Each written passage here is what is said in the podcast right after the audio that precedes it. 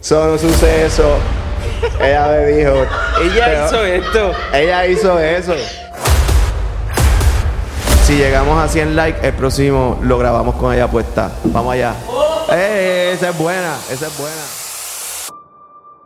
Se puso la camisa. Yo también la tengo puesta.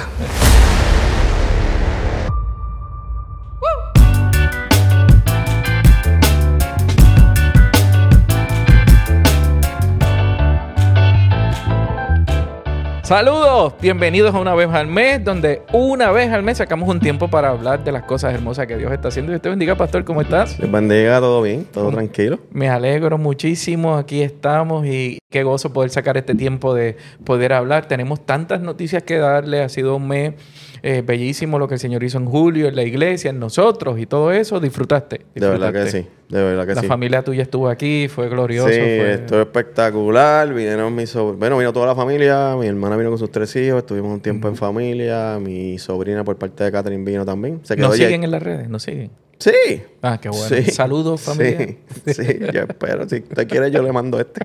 Por favor. para, que le, para que le dé like. Pero sí, no, fue un tiempo bien bonito. También fuimos varias veces a Morton a ver la juventud. Ah, eso es que fue una experiencia muy bonita y sí. tiempo de relajación. Disfruto verano. Ah, chacho, de maravilla. Me leí 16 libros en el mes de julio. Ay, es como una burbuja.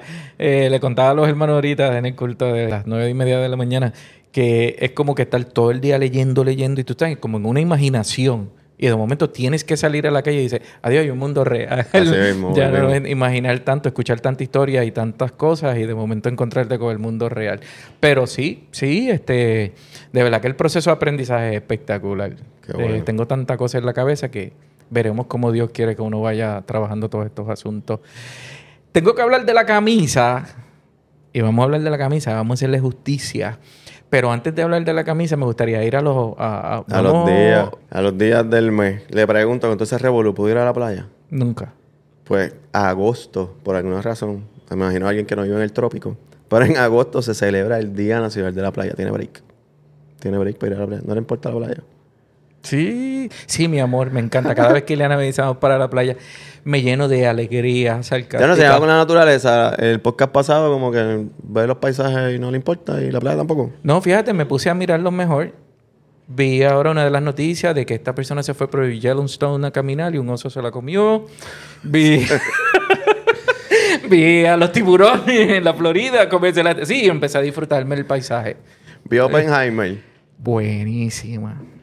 ¿Le gustó? Me, me, es que todo lo que sea vida real, historia, a mí, me, a mí me van a conectar. Pensé incluso en cómo reaccionar desde el púlpito, eh, porque obviamente entré en grandes conflictos, cómo celebrar, crear un arma destructiva, que a quién va a matar a nosotros mismos, no importa que sean otros países, ¿verdad? Pues mira, en agosto 29 se de, celebra el Día Internacional en contra de las pruebas de eh, bombas nucleares. Pues yo estoy ahí. Estamos ahí. Sí, no, qué No sé dónde tenemos que ir, pero vamos a estar. Tenemos un par de días para llegar. Eh, ¿Usted conoce a alguien zurdo? Sí. Mi sobrina es zurda. Comer al lado de ellos es horrible. Por... Sí, es verdad. Sí. Es verdad. Sí. Eh, y se celebra el Día del Zurdo. Ah. El 13 de agosto. ¿Entran al reino de los cielos? Claro. Ah, Yo creo que, y más rápido porque la fila es más corta. se, va- se van por el lado de los zurdos. Y también usted se considera vago. Este, no. Pero si hay un día para celebrarlo, me puedo hay pegar un día, rápido. hay un día. Le dicen lazy day. No creo que sea el día del vago, pero sí es el día para poder reposar. Es un día Cae que... un día en la semana, que podamos el- celebrarlo bien. Producción 10 de agosto. No, cae jueves, cae jueves. Mm, Esa 10 es buena, agosto. 10 de agosto. Estamos libres, el pastor lo acaba de decir. Súper. ¿Y qué más? Oye, una pregunta. ¿Usted sigue celebrando eh, su aniversario de noviazgo?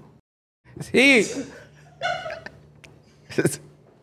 Pero si no lo celebra, si no lo Es que celebra. estoy en el que fue octubre y Liana me corrigió. Fue en septiembre. Fue un retiro, un retiro. Bueno, es que el día que yo conocí a Liliana le dije que era ser mi novia, ¿verdad? Este, El mismo día. Más o menos. Y le fue bien. Bueno, se casaron. Ya 23 años casado. ya. Yo no sé. Pero usted asume el riesgo allá. No, no celebro el día de noviazgo. Vamos a ser sinceros y honestos. Bueno, yo lo celebro, pero a los que no lo celebran pueden. Déjame ver qué día es. El primero de agosto es el día. Ya pasó, pastor. ¿Cómo? Ya pasó. El año que el año viene. que viene, el año que viene, pues celebran el Día Nacional de la Novia y pues usted saca. Ah, pues chévere. Así que, pues, y Ah, a apun- martes, pero lo puedes celebrar el sábado. A No sea apuntarlo en la agenda. Así que estamos con eso. Y como siempre, Pastor, se nos han tenido varios comentarios en las redes del programa pasado. Y nos dice Elise Hernández, ¿usted la conoce? Tía de mi esposa. Pues mira, sí, ella hizo, hizo la salvedad. Hola, Joel. Yo no importa, aparentemente, pero está bien. Hola, Joel. Yo soy Lice, la tía de Iliana. Me encanta verlos y me gusta lo que hablan, así que gracias. Eliezer Espinosa nos lanza una pregunta. ¿Ese es miembro de la iglesia? Sí, yo creo que sí. Está en una esquina por lo general. Eh, ¿Cuántos road trips de ciudad en ciudad hizo Jesús con los discípulos? Eso no cuenta al menos como unas mini vacaciones. Podría ser hiking. Bueno, sí, porque... No estaba, eh, la guaguita que te montaste hace par de meses atrás no, no, estaba, papá. no estaba. Y es montañosito, así que era hiking. ¿Cuántos hiking hizo Jesús? Estaba en, línea. Sí, entonces aquí hay otro Joel González, que yo espero que no sea usted, Tacho. que dice, wow, qué profundidad y seriedad. Con H. Con H. Con H. Wow. wow. La humildad, la humildad. y entonces Dalia eh, nos dice, me apunto para la camisa. Y gracias por el mensaje edificante. Nos pusimos, nos pusimos la camisa y tenemos que decir que sobrepasamos eh, los 82 likes en el último video. Wow. Así que Tú sabes. Estamos viral. Voy, voy para allá. Pero hubo un comentario ahí que no pusiste porque esa persona que comentó lo que hizo fue darle un reply a un comentario. Así que se ve hide. Si no, si no lo busca, se ve hide. Fueron las taquillas para Atlanta. escribieron. Creo que lo voy a lograr, pastor. ¿Cómo es posible que no pusieron eso, producción? Sí, puso. Oh, pastor, se pasó. Y entonces yo me sentí bien contento porque esa persona fue tocada. Antes que siga. Eh, ¿Fue como Lisette que me excluyó o le- me- No, estás excluido. Yo seguí Ok. trabajando tranquilo. Gloria. Entonces este, puso, oh, pastor, se pasó. Entonces me sentí, yo fue edificante para ella. O sea, la, la tocamos, la tocamos. Gloria a Dios. la Llegó, tocamos. llegó, llegó el Entonces de- después viene y me dice, pastor, deja que la tarjeta escoja más puntos para poder comprar un pasaje. Compre e inviertan. ¿Cuánto están los intereses de la tarjeta? Como Yo no, 21%. yo no sé, pero los puntos no tienen nada que ver con los intereses ni con la deuda. Por si acaso. Pastor, qué bueno que, que- que hay 82 likes solamente en, You- en YouTube. Eh, no sabemos lo que pasa en Spotify o lo que pasa en el... En el, en el Debemos estar en los miles. Debemos estar en los miles. ¿Verdad? Sí, sí. Somos trending. Sí, estamos ahí. ¿Sabes por qué me pongo la camisa? Porque siempre miramos las redes sociales y, y cuántos views. Eh, Que si tantos views, cuántos likes o cuánto se, se ha dado share.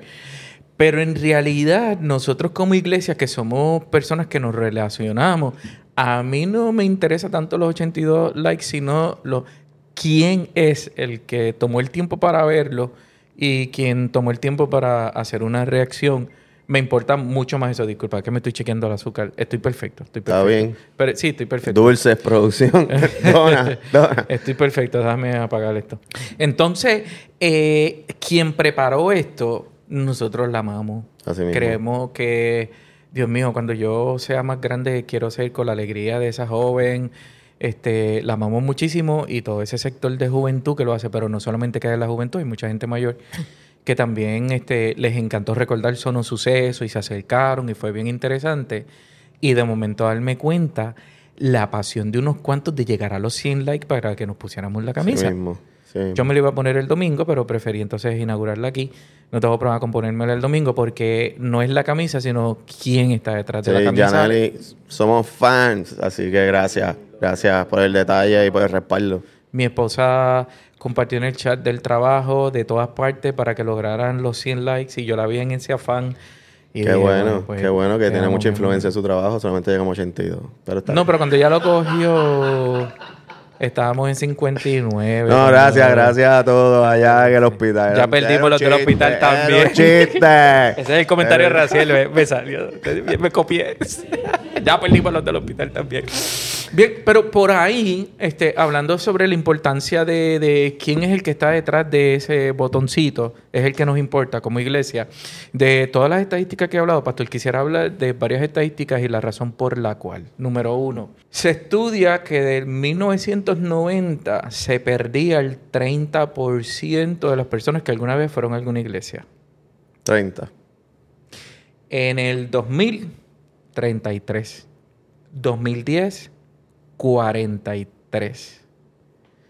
No hay un dato todavía de lo que ha sucedido en 2020 después de pandemia, pero se, se, estima que más de un 60%, el término que utilizan los que están estudiando es dischurch, desiglesiados. Entonces un poco, un poco disparate ahí. Ok, this church. This church people. Ok. Pero eso es que como que echaron la iglesia a un lado. I'm give up with the church. I'm not give up with God. I don't have problem with God. Tengo problemas con la iglesia. Para los de Atlanta, ¿viste? Oh, yes, Miami. Chair. Y entonces comienza a hacerse ese análisis del decrecimiento, que siempre pensé que el decrecimiento afectaba más a Puerto Rico por la cuestión de, la cantidad de niños que están naciendo y como el país se ha reducido, están naciendo menos niños. Es una realidad. Eso era un crecimiento natural en las iglesias, el cual ahora no se está viendo, pero se profundiza un poco más por generaciones y nos vemos en la obligación de siempre hacer el análisis por generaciones. Dice que antes de pandemia el 4% de la iglesia evangelizaba, post pandemia el 1% de la iglesia evangeliza. Yo saqué los cálculos más o menos aquí y te iba a pedir que después en una predicación este, me ayudaras para poner en la pantalla con números reales. Bueno, nosotros llevamos nuestra asistencia bastante, bastante asertiva, así que sabemos qué cantidad están frecuentando y cuánta gente también lo tenemos por números, nos acompañan en diferentes actividades evangelísticas. Así que digo, wow, este, número uno, me ha encantado siempre las nuevas generaciones, a diferencia de mi generación y las antiguas, que se atreven a decir la verdad, lo hablan, no tienen problema con eso. Uno de los libros que leí rápido entra hacia los millennials y, nada, el libro empieza bien negativo. Dice, tú como líder no has servido porque en realidad no has sabido prepararte. Y yo nunca había leído un libro que empezara tan negativo. Este, y después él hace la salvedad, sí, lo hice a propósito. Pero en la realidad, cuando empieza a analizar, viene y dice, es para reconstruir los pensamientos de qué es un líder, qué es un miembro, cómo funciona, cómo debe funcionar. Habla primero sobre los millennials. Voy a hablar de tres generaciones, pero vamos a hablar de, esta primero. Viene y dice, el 47% de los millennials no quiere compartir la fe estando en la iglesia. 47. El 47%. Yo decía, bueno, no es la mayoría. Bueno, es un número ridículo. De, eh, piensa en los millennials que ahora mismo estamos pastoreando. Pero cuando sigue profundizando, viene y dice, este, el 97% de los millennials entienden que nosotros debemos compartir que Jesús es lo mejor que le ha pasado. Y adiós, pero entonces, ¿qué pasó? del 43 al 97, la totalidad, la totalidad del millennial entiende que sí, que hay que compartirlo. ¿Dónde está el problema? Entonces, ¿cuál es la situación? Dice, es que las estrategias no me convencen, dice el millennial. Que lo habíamos hablado, lo habíamos hablado, lo habíamos hablado creo, en el primer podcast. Yo creo que fue sí. Que se considera evangelismo y... Exacto. Entonces, 47% no está de acuerdo en no es que no esté de acuerdo en compartir la fe, e, es en el cómo se comparte la fe. Eh, y, yo lo viví cuando, cuando comenzamos a evangelizar en esta iglesia, yo lo viví, ¿verdad? Nos íbamos a una esquina, prendíamos los actores para adelante y llegaban, de una iglesia de 1.300 miembros, llegaban 25 o 30 hermanos. Y, nosotros predicábamos en una esquina y la, gente estaba detrás de mí, así que yo le predicaba al firmamento. a los árboles. Ve, ve, que, yo, ve que yo, yo, lo contemplo también. Obligado. Eh, este, y ellos profundizan en, en compartir desde la relación. No sé, no sé si cuando estabas en el seminario, no sé si utilizaron este ejemplo, pastor, de que te encuentras con alguien en la calle, es un deambulante, pero puedes dar cuenta que es un deambulante o, algún tipo de usuario de drogas o de alcoholismo, te pide un dólar para comer, ¿se lo das o no se lo das? Entonces comenzó esta batalla de que, wow, se lo diste, entonces tú estás cooperando sí, el argumento ético. Pero entonces también está el otro argumento. Eh, y yo tuve un ejemplo de eso. Este, porque no le dieron el dólar en la luz, le faltó la dosis de esa droga y esa persona murió por el, por el hecho de no tener en su cuerpo un ataque al corazón y todo eso. No, no voy a seguir entrando ahí porque eso es otra profundidad que no domino. Este, pero eso se discutió. Entonces era como que la gente cumple en bajar el cristal, darle el dólar, Cristo te ama, Dios te bendiga, evangelice. Ese punto, eh, qué bueno que lo trae porque tenía como una pregunta, no sé si el contenido, los estudios lo expresan, de aquellos que evangelizan, ¿están contabilizando ese tipo de evangelismo? Sí. O sea que también... Sí, es lo que vienen entonces es a, a buscar que una iglesia renueve. ¿Cómo lo dicen? ¿Verdad? Lo llevan por la, por la era moderna, postmoderna, y lo que se está discutiendo ahora, que el año que viene voy a tener una serie sobre eso, es el, la poscristiandad. Entonces dice que la, una iglesia en la poscristiandad evangeliza con métodos de la era moderna, que terminó como en los setenta y pico. Y comenzó la era posmoderna después de los 80, y, y, qué se considera post-cristiandad? Post-cristiandad. Me impresionó muchísimo. Se hace el análisis desde Constantino, se hace el análisis desde la Reforma, cuánto la iglesia estaba, le llama, las mesas grandes donde te sentabas en los poderes más grandes del mundo y la iglesia tenía una voz. Hoy la iglesia no es invitada a esas mesas grandes, la llaman a la mesa del comedor, a la que está escondida, y ya la iglesia, su voz es un comentario, una opinión, el cual no se respeta, el cual eh, alguien mata, ah, no estoy de acuerdo contigo, y, y, las sociedades toman sus decisiones, y lo podemos ver, lo podemos, dice, uno de los grandes cambios fue en lo que se entiende que es una familia o, lo que se entiende lo que es un hombre o una mujer. No, ahora hay una gran diversidad. En, esta, en estos días estaba viendo las noticias y cuando estoy viendo las noticias, una reportera está de rosita, una reportera está de azul y una de ellas dice, wow, estamos como si estuviéramos en un gender review. Perdóneme, eh, eh, en la mentalidad antigua. Entonces yo me quedo como que, ¿y cuál es la mentalidad moderna? ¿Van a ser un niño que no sea niño o sea niña? Pero dentro de qué? El pensamiento de la postcristiandad hay un ideal que la iglesia no ha influido en combatir ese ideal. Estamos hablando, ese es el pensamiento y para colmo, las maneras que estamos... Que la iglesia se acerca. Se acerca para llevar el mensaje, es uno antiguo que tampoco es pertinente para el día de hoy. Y generaciones supuestamente cercanas como los mileniales no están de acuerdo y no están participando de eso. No están de acuerdo, no están participando pero sí entienden el 97% que hay que hacerlo, que la iglesia necesita una reforma. Incluso el libro termina, esta es la época de hacer una nueva reforma. Te dejas el libro ahí, te deja ahí. Está súper bueno. ¿Qué tal si hablamos de los boomers? Mira el por qué el dischurch, el not engage y el decrecimiento del evangelio. Siempre he conocido y siempre hemos hablado de que es una generación que vivió un, un, avivamiento. En los 70 vivió un avivamiento bien grande y cómo se compartía el Evangelio efectivamente con poder, porque fue un tiempo magistral. Los números están ahí como la iglesia se, no, se duplicó, se triplicó. La, la iglesia discípulo de Cristo creció de una manera ridícula. Este, así que yo siempre he tenido un respeto muy grande por los boomers.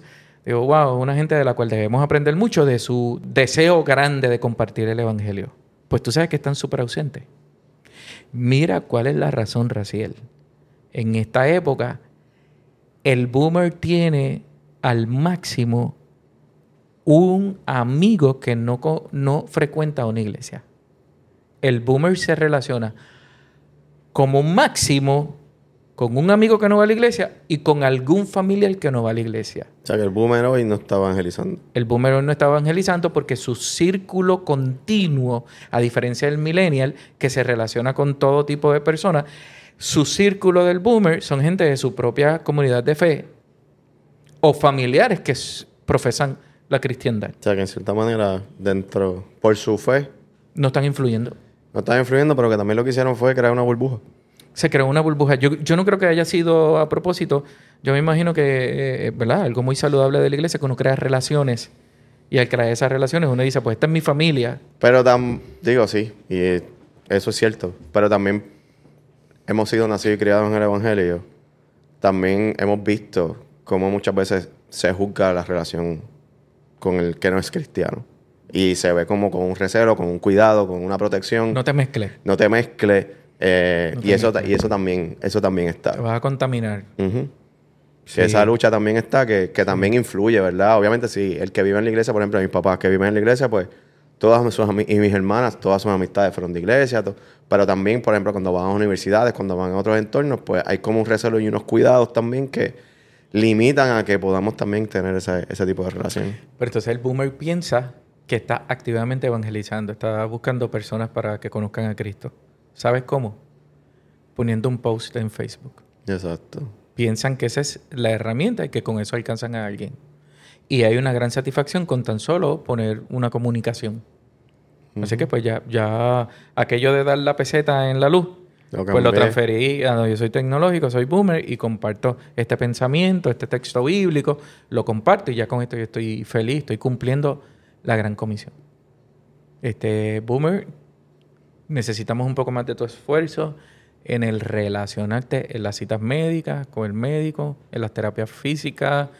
Necesitamos que seas más relacional. No tengas temor, no te vas a contaminar con pecado, sino al contrario, vas a sanar a la gente. Vamos a hablar de otra generación. Eh, No sé, ¿verdad? Tú, estás todo el tiempo trabajando con esta generación, que son los Gen. Sí. Ellos no crecen con, no, crecen con los preceptos que crecimos nosotros. Eh, ellos están expuestos a unos temas de una manera natural que a nosotros no estuvimos expuestos. Eh, ellos no tienen los tabús que tenemos nosotros. Y si algo he podido ver, no con estadísticas, sino con el testimonio de estar con ellos, no tienen problema eh, con expresarse. Aunque a veces me, sorprenden porque aunque están viviendo en un mundo donde quizás están más expuestos a la crítica y al señalamiento que nosotros. Aunque están conscientes, ¿verdad? Y, y ellos esto les impacta, pero su respuesta ante esa realidad eh, em- son mucho más valientes que, que nosotros. No obstante, eh, está lo que yo quisiera, pudiera decir como un distanciamiento de lo que sería la iglesia y, y ellos en el sentido de que cómo conectamos con su realidad.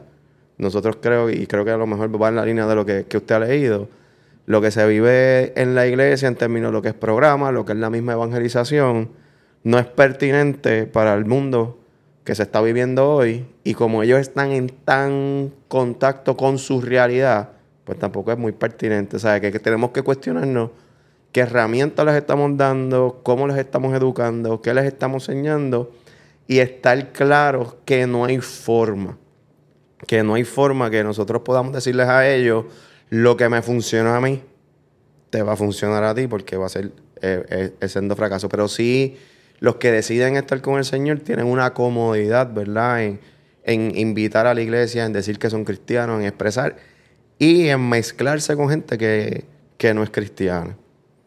Bueno, eh, el estudio habla sobre la desconexión presencial y habla entonces de una conexión virtual y, en un mundo virtual. Así que, que- que una gran parte vive, como hablaba ahorita de los libros, que uno se queda ahí sumergido y de momento se desconecta de, de- de- de la realidad física y vive en, en, en algo, ca- ¿cómo te digo? Mira, el, eh, nosotros fuimos a una boda en los Estados Unidos ahora en agosto y todo, toda la familia eh, rentó diferentes lugares donde nos íbamos a quedar.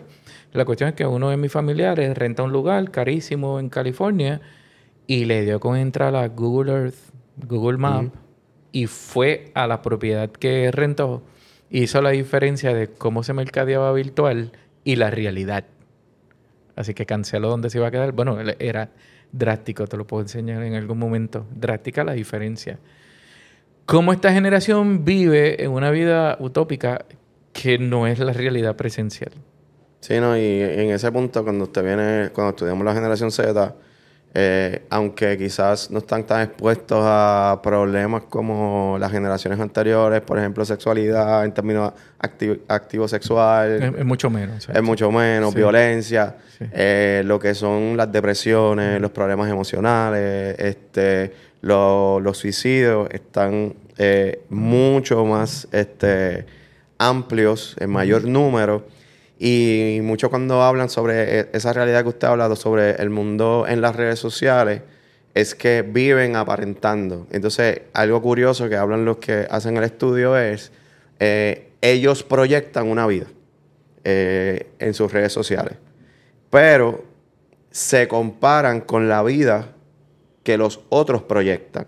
Entonces, no pueden hacer la conexión de que aquel lo más seguro está fingiendo como yo. Y eso hace que entonces estén persiguiendo, están todos persiguiendo el sueño falso que están creando. Eh, y entonces eso hace unas comparaciones, unas depresiones, frustraciones. Eh, y eso es algo que, esta comunidad, esta generación realmente está eh, viviendo. Si nos damos cuenta, este, en realidad hablé de cuatro generaciones porque cuando hablaba de los millennials mezclaba un poco con los Gen X también. Sí, porque es que cuando se estudian estas generaciones el, el desligamiento es a veces bien cercano. Por ejemplo, hay personas que los que son a finales de generación X, por ejemplo, como posiblemente yo, su esposa, cuando miramos las generaciones nos comparamos mucho, tenemos unas cosas de la generación X, pero tenemos mucho también de los millennials. este, eso, vivimos muchas cosas de las experiencias, pero sí están ahí. Y se complica el asunto, porque entonces esa generación eh, millennial la dividen en dos, así que estamos pastoreando cinco generaciones, eso lo he repetido varias veces, eh, algo nunca vivido. Bueno, pero en conclusión, eh, ¿qué hacemos? Y ahora se le voy a preguntar, ¿cuál es la reforma? Ahí vamos. Eh, primero tendría que decir que todas las generaciones son importantes, necesarias en la vida de la iglesia, todas, todas, todas. Todas tienen unas grandes virtudes y las, como dirían en, el vocablo de la iglesia, inquietudes, preocupaciones, en el, lenguaje secular, preocupaciones, inquietudes, eh, todas son válidas y necesarias que se discutan. Todas, todas. Juntos somos un cuerpo, juntos vivimos, juntos funcionamos. Divididos no hay manera que funcione la iglesia. Entonces, eh, los próximos siete capítulos, después del análisis, ¿qué es lo que va a hacer? Intencionalidad en lo que se hace. No hacemos las cosas porque se hacían. ¿Por qué lo hago? ¿Para qué lo hago? Eh, ahora mismo, pues, gracias a Dios, Buenavista es una iglesia bastante activa en el alcanzar vida, aunque yo he recibido consejos de compañeros de decirme, ya ustedes son bien grandes, dejen de evangelizar, como si nosotros evangelizáramos para que la gente llegue aquí, sino lo que queremos es que llegue a Cristo. Eso es lo primero que tenemos que tener claro. A esta iglesia, a cualquier iglesia, eh, sabes, eh, conoce al Señor. Nosotros no hacemos publicidad ni mercadeo, nosotros predicamos a Cristo en todas las actividades que hacemos. Eso que quede claro. Hay mucha gente que ha aceptado a Jesús, que está en la iglesia pentecostal de la esquina, o la luterana de la otra esquina, o la, o la discípulo, o, la, otra discípulo que está aquí a Exactamente. Porque el, que está buscando una solución para su problema no está buscando una marca, está buscando una experiencia. y, y, no voy a entrar en eso, pero también eso es un gran problema, el hecho de mercadear nuestras iglesias en vez de, de predicar a Cristo. ¿Por qué lo hago? Eh, yo decidí hacer un 5K aquí. Cuando lo fui a hablar con los muchachos, me decían, Pastor, pero eso no es actividad, eso lo debe hacer este, recreación y deporte. Y yo, no, no, lo va a hacer misiones y evangelismo, lo va a hacer. Lo va a hacer toda la iglesia. ¿Por qué? Porque estoy buscando una estrategia donde nosotros detengamos a toda la comunidad y vean que mucho más allá de venir súper lindos vestidos los domingos, nos podemos poner pantalones cortos y podemos ser gente normal y que veamos que sonreímos, hacemos ejercicio, nos alegramos y que la iglesia es mucho más que un, que un culto de domingo. Mucho más que un culto de domingo. ¿Que va a haber gente en una esquina en un círculo de oración? Sí, eso es necesario porque yo creo en la oración, que va a haber otra gente al lado repartiendo comida, sí, porque eso multiplicó los panes y los peces y vengan y coman, que va a haber otro lado donde va a haber música y va a haber alegría, sí, porque Jesús en uno de esos hiking que hizo, como dijo Eliezer, de haber tenido un espacio de, sentarse con una guitarra, cantar y a pasarla bien en una fogata. No con guitarra, pero... Eh, no sé qué era ese, cuando volvamos a Israel investigo cuál era una flauta ¿tú te imaginas haciendo hiking con, con un arpa? lo que lo afinan nada más se va, se va la noche. Bueno recortamos niños. La semana pasada este para, para el back to school Este, llegamos a la escuela y le llevamos este, lo que necesitan los maestros para atender a nuestros niños, ¿sabe? Alcanzar a la gente desde la compasión, pero con intencionalidad. Cuando llega la pandemia, un poco antes de que la pandemia llegara, que estábamos haciendo la guía administrativa de la iglesia, yo le presenté a esta iglesia cambiar lo que nosotros conocíamos por diaconía y hacer la diaconía desde el estacionamiento y hacer sentir a la gente welcome. Eso es algo que yo, entendía que era la primera predicación de cuando uno llega a los atrios. Pues este libro me rompe los esquemas y viene y me dice, no es solamente sentirse welcome, es sentir que hay un espacio para ellos. Porque cumplimos con el welcome, bienvenidos, pero una vez entran, después, ¿cómo, cómo los insertamos y le hacemos sentir que son necesarios? Yo creo que hay que estar bien claro con qué es la intención. Eh, porque si la intención es números, si la intención es likes, follows. No me pongo la camisa. Porque no llega a los 100. Y, o podemos. Y triste es también porque tenemos que reconocer que hay gente que con esas, con, con esas intenciones han alcanzado números, han alcanzado follows, han alcanzado irse virales, pero no han, no han ocasionado transformación ni cambio. ¿Sabes? Aquí lo importante en la intención es que a mí realmente me importe la persona. ¿Sabes? Esa persona que no conoce al Señor, ese, ese vacío me tiene que a mí ocasionar un dolor y me tiene que impulsar a mí a, una acción. Eh, no sé si usted lo tiene en, mente, pero lo, veo, lo veo pertinente ahora, eh, que habíamos conversado sobre, sobre Jesucristo y Saqueo. ¿Sabes? Jesucristo está en la multitud. Jesucristo tiene los, está en el revolú, está en los faros, está, ¿sabes? Es una imagen. Exacto. Pero aquel que está trepado, que nadie quiere, ¿sabes? Que los que le rodean y le aplauden lo condena. Que es razón para que él pierda lo que muchos buscan.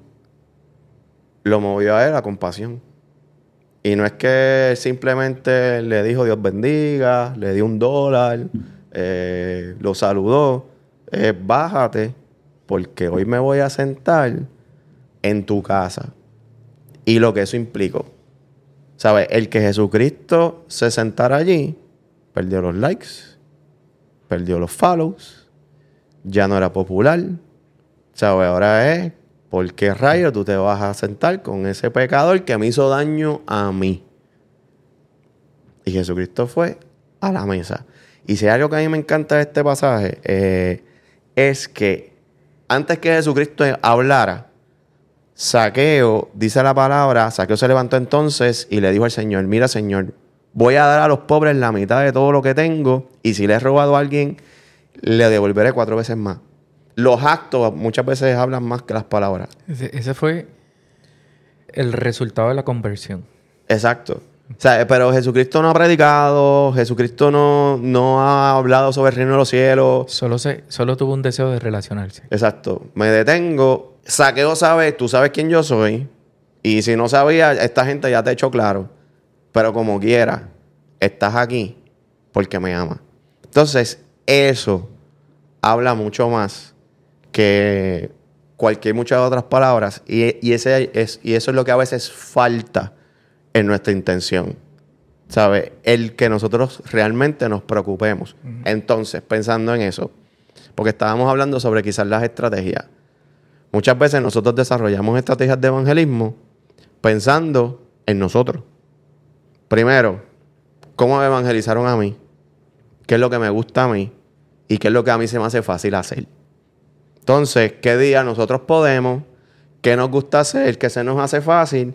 En vez de preguntarnos a quién tenemos que ir, en qué horarios es que tenemos que ir, de qué manera podemos ir. Sacrificio. Exacto, es como que, pues, sábado en la mañana 10 a 12, porque todo el mundo entonces, y nos acomodamos, pero a esa hora hay las personas que están, esas son las necesidades, tenemos que visitar. Entonces, eso es lo importante, eso es lo que muchas veces hemos, hemos perdido. Es el, la intención de que tenía Cristo. ¿Sabes? Por eso es que Cristo, en cada camino, hay un diálogo. está Saqueo, está la mujer samaritana, está el joven rico, está Nicodemo. ¿Sabes? Son las predicaciones más grandes dentro de, un hombre eh, que vino a evangelizar el mundo. ¿Cómo lo hizo? Uno a uno. A los doce. ¿Sabes? No puso, no puso letreritos, vamos a reunirnos en la plaza, todos los que quieran lleguen. Fue a buscarlo allá. Fue a buscarlo allá.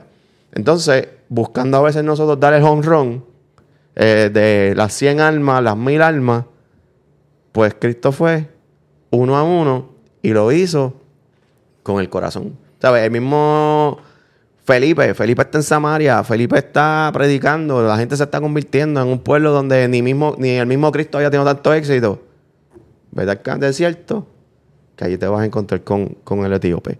Entonces, eso es lo que, lo que está faltando y yo creo que esa es la, reforma que, a, la, cual tenemos que volver. Y, hablando de eso de saqueo, pastor, es el segundo punto. Hay que predicar, pero hay que tener una conversación. Así mismo. Entonces dice que, que la iglesia se ha enfocado en la predicación, pero no ha creado espacios de conversación.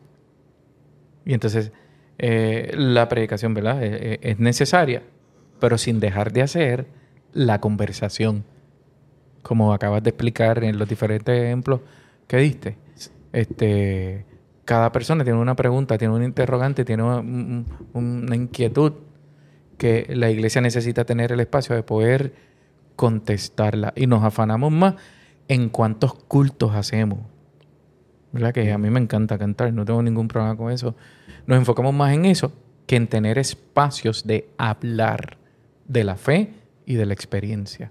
Sí mismo. Eh, pandemia, yo creo que de la misma manera que nos lanzó muchos retos, también nos dio muchas oportunidades. Y algo que a mí me ayudó en la, pastoral, especialmente con, esta generación Z, eh, especialmente aquellos que están comenzando los adolescentes, era que en los espacios que yo había estado teniendo con ellos, pues eran grupales en sociedad, pues uno iba, daba, daba la charla, dirigía la dinámica. Pero cuando vamos a pandemia, pues esta fue, por lo menos los adolescentes, fue una, fue una población que respondió mejor al Zoom que, ya los jóvenes, eh, por diversas razones. Pero ese ratito de que ellos se estaban conectando, me brindó una oportunidad a eso mismo, a dialogar, a conversar, a conocer, algo que se tradujo después cuando volvimos otra vez a, la nueva realidad, pero a tener contacto, eh, que me hizo a mí entender lo importante eh, sí, el la sociedad del bien es importante, el vínculo es importante, pero el tú tener esos espacios de lazos, de conocimiento, son aún más importantes que, quizás la predicación o la dinámica que tú vas a estar llevando después a la, noche. Al final, yo haría una encuesta de esas personas que recién han recibido a Jesús como su Salvador. ¿Qué fue? Por lo menos, este, no he hecho la encuesta, pero muchos... Eh, no, este, que, que cuánto me amaron, cuando acabo de salir en una consejería me decía, pastor, siendo una iglesia tan grande, pensé que, pues bueno, estoy aquí escondida, nadie se acuerda de mí. No, falté a la clase bíblica y rápido vino ese sector a donde mí, te echamos de menos, te, ¿cómo te sientes? ¿Cómo estás? Esa relación tan espectacular que se forman en las bancas, este, que me dieron, pastor, pues entonces, esto es cuestión de tener relaciones sanas y saludables. Voy al hospital, pastor, a, visitar a alguien de toda la vida en la iglesia que pasó a morir con el Señor. Eh, llegué a tiempo al hospital. Cuando voy al hospital, entrar fue una cosa espantosa, bien difícil. Eh, la seguridad me mandó a un lugar, el otro lugar me mandó a otro lugar, hasta que tuve que sacar un poco de lo boricua en el hecho de que, mira, yo lo que vengo aquí es ayudar, ¿sabes? Yo no vengo aquí a hacer daño. Sabemos la crisis, los pocos empleados que hay, sabemos lo difícil que se le está haciendo, pero nosotros los pastores lo que queremos ir a bendecir este, y a orar en los hospitales. Cuando entré a esa sala de emergencia, pues eso estaba todos los pasillos llenos, era una cantidad de gente increíble. Este, llego a donde está mi hermano, este, oro con ellos, oro. Yo no, yo estaba orando cuando una persona empieza a interrumpirme, interrumpirme, interrumpirme. Yo, pero ¿quién me puede estar interrumpiendo si sabe que estoy orando? Entonces yo, yo miro y digo, por favor, venga acá a orar, venga para acá a orar, por favor. Y yo, sí, sí, ¿cómo no? Deme un, un momentito, déjeme terminar de atender al miembro de la iglesia. Pastor, terminé yendo a cinco cubículos, más el de mi iglesia, seis.